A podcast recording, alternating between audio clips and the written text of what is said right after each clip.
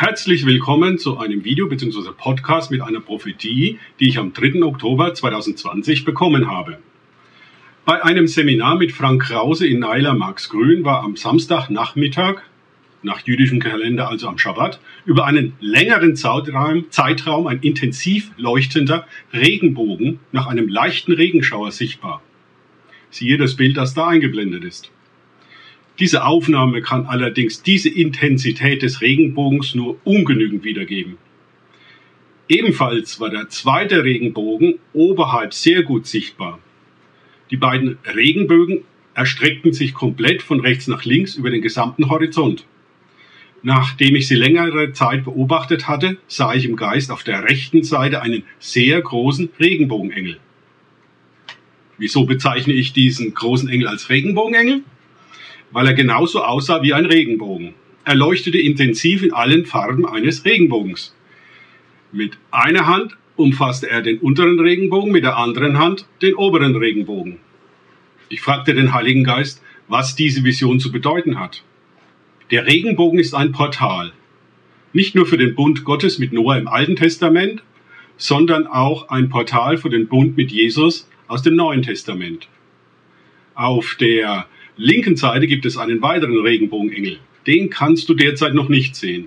Es sind immer zwei Regenbogenengel, die dieses doppelte Regenbogenportal aufspannen.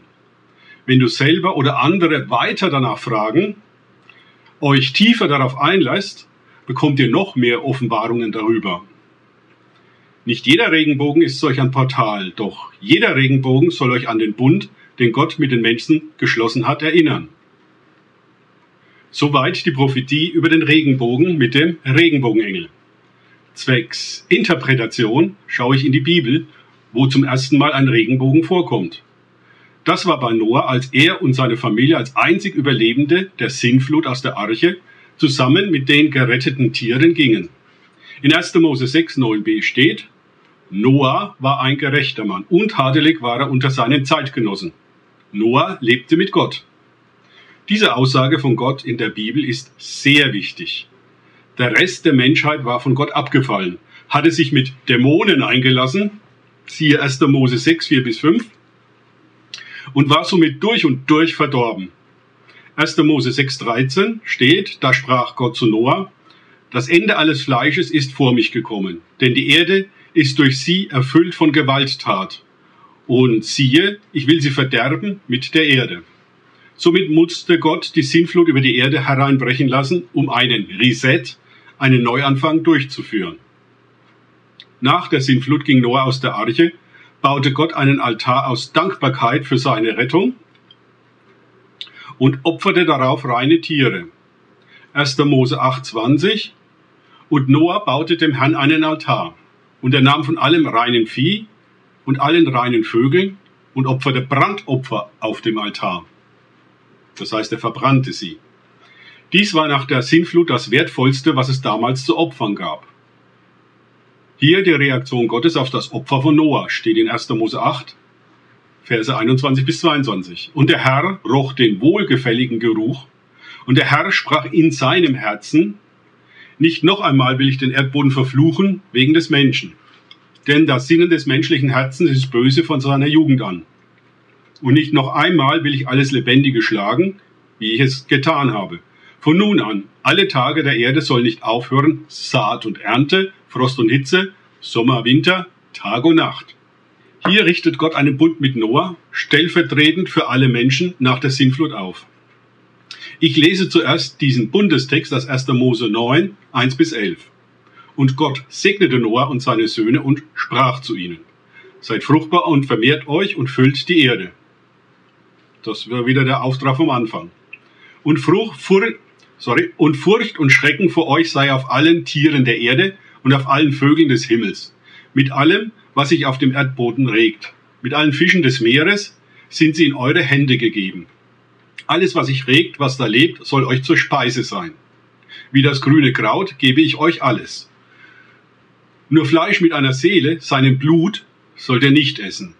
Jedoch, jedoch euer eigenes Blut werde ich einfordern. Von jedem Tiere werde ich es einfordern und von der Hand des Menschen, von der Hand eines jeden, nämlich seines Bruders, werde ich die Seele des Menschen einfordern.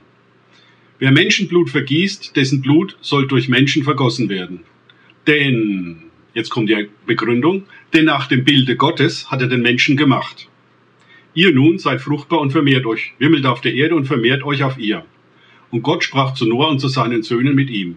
Und ich, siehe, ich richte meinen Bund mit euch auf und mit euren Nachkommen nach euch, also mit uns allen, und mit jedem lebenden Wesen, das bei euch ist, an Vögeln, an Vieh und an allen Tieren der Erde bei euch.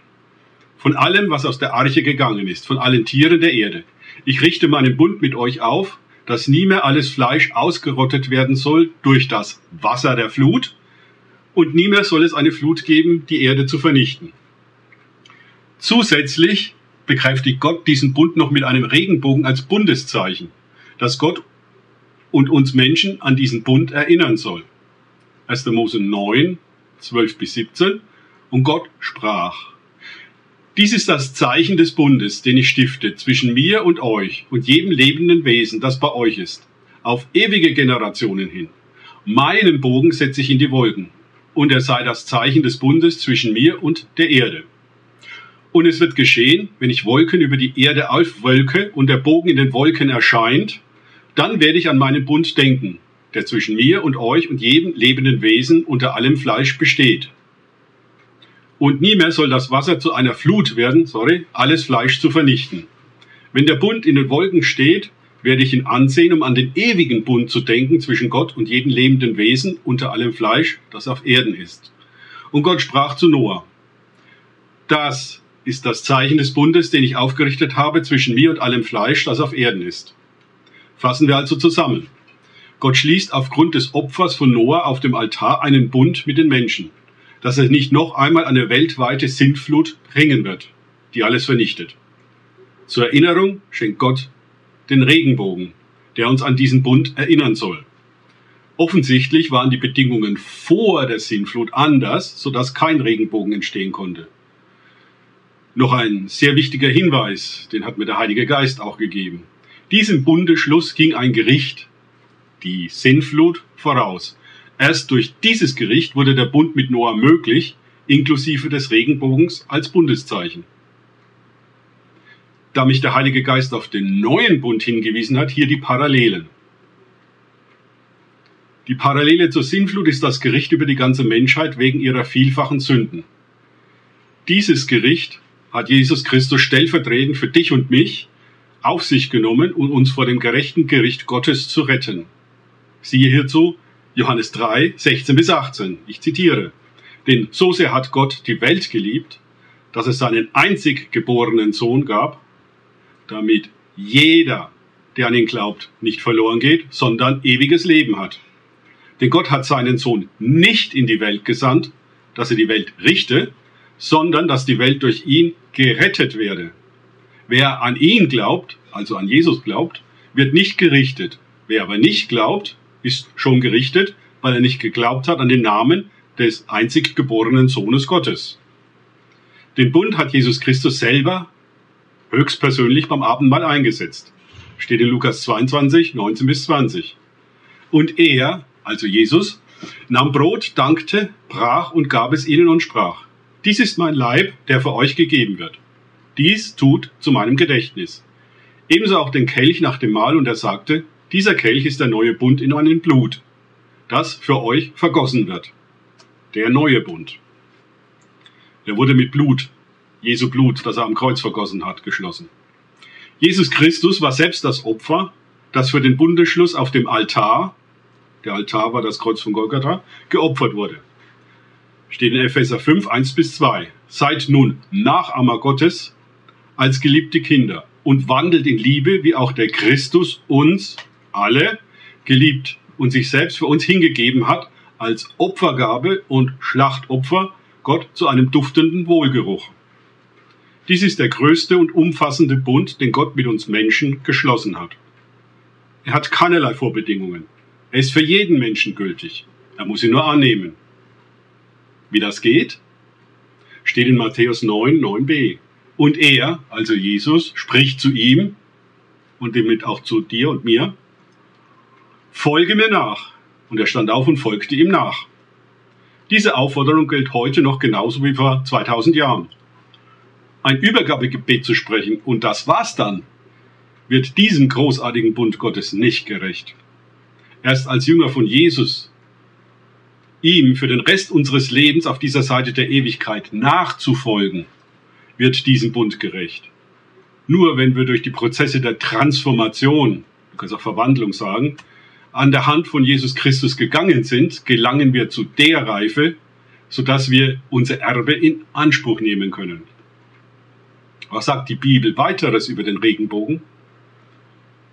Zum Beispiel Hesekiel 1, 1 Hesekiel 1, 28 in der Luther-Übersetzung.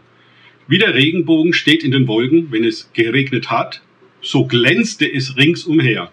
So war die Herrlichkeit des Herrn anzusehen. Und als ich sie gesehen hatte, fiel ich auf mein Angesicht und hörte einen reden. Wen? Jemand aus dem Himmel. Dieser Vers steht in Zusammenhang mit einer himmlischen Vision über die vier lebenden Wesen und dem Thron Gottes. Anschließend erfährt der Prophet Hesekiel seine Berufung. Der Regenbogen ist also ein Tor zum Himmel, ein Gateway to Heaven. Du kannst zum Beispiel diesen Vers nehmen, um an diesen himmlischen Ort in die Herrlichkeit Gottes zu gelangen. Im apokryphen Buch Sirach habe ich noch etwas Schönes gefunden. Sirach 43,11. Sieh den Regenbogen an und lobe den, der ihn schön gemacht hat, in seinem Glanz. Das erinnert mich wiederum an Römer 1,20. Denn sein unsichtbares Wesen, also Gottes Wesen, das ist seine ewige Kraft und Gottheit. Sie wird seit der Schöpfung der Welt, wenn man es wahrnimmt, ersehen an seinen Werken. Eines dieser Werke ist der Regenbogen. Weiter mit Offenbarung 4, 2 bis 3. Also, alsbald wurde ich, hier spricht Johannes der Seher, vom Geist ergriffen. Und siehe, ein Thron stand im Himmel, und auf dem Thron saß einer. Und er sah, und der da saß, das ist Gott der Vater, war anzusehen wie der Stein Jaspis und der Sarder, und ein Regenbogen war um den Thron, anzusehen wie ein Smaragd. Ein weiterer Bibelvers, der dich vor den Thron Gottes in seine Gegenwart bringen kann, wenn du dich darauf einlässt. Die besten Verse habe ich mir zum Schluss aufgehoben. Hier ist er nun, der Regenbogenengel, steht in Offenbarung 10, 1 bis 11. Ich lese es mal komplett, weil es sehr aktuell ist, nach meiner Meinung. Und ich sah einen anderen starken Engel, aus dem Himmel herabkommen, begleitet mit einer Wolke, und der Regenbogen war auf seinem Haupt, und sein Angesicht war wie die Sonne, und seine Füße waren wie Feuersäulen. Und er hatte in seiner Hand ein geöffnetes Büchlein. Und er stellte seinen rechten Fuß auf den Meer, auf das Meer, den linken aber auf die Erde. Und er rief mit lauter Stimme, wie ein Löwe brüllt. Und als er rief, ließen die sieben Donner ihre Stimmen vernehmen. Interessant, Donner, lassen Stimmen vernehmen. Na, okay. Und ich hörte eine Stimme aus dem Himmel sagen, versiegle, was diese sieben Donner geredet haben, und schreibe dies nicht. Und den Engel, den ich auf dem Meer und auf der Erde stehen sah, erhob seine rechte Hand zum Himmel und schwor bei dem, der von Ewigkeit zu Ewigkeit lebt, das ist natürlich Gott, der den Himmel erschuf und das, was in ihm ist, und die Erde und das, was auf ihr ist, und das Meer und das, was in ihm ist. Es wird keinen Aufschub mehr sein sondern in den Tagen der Stimme des siebten Engels, wenn er posaunen wird, wird auch das Geheimnis Gottes vollendet sein, wie er, in seinen, wie er es seinen eigenen Knechten, den Propheten, als gute Botschaft verkündet hat. Und die Stimme, die ich aus dem Himmel hörte, redete wieder mit mir und sprach, Geh hin, nimm das geöffnete Buch in der Hand des Engels, der auf dem Meer und auf der Erde steht. Und ich ging zu dem Engel und sagte ihm, er möge mir das Büchlein geben. Und er spricht zu mir, nimm es und iss es auf. Hm. Und es wird deinen Bauch bitter machen, aber in deinem Mund wird es süß sein wie Honig. Und ich nahm das Büchlein aus der Hand des Engels und aß es auf. Und es war in meinem Mund süß wie Honig, und als ich es gegessen hatte, wurde mein Bauch bitter gemacht. Und sie, sag, und sie sagen mir, du musst wieder weissagen über Völker und Nationen und Sprachen und viele Könige. Vielen Dank für eure Aufmerksamkeit. Denkt bitte immer daran, kenne ich es oder kann ich es? Es sich auf Gott und Begegnungen mit ihm einlassen, bringt wahres Leben. Gott segne euch und wir sehen bzw. hören uns wieder.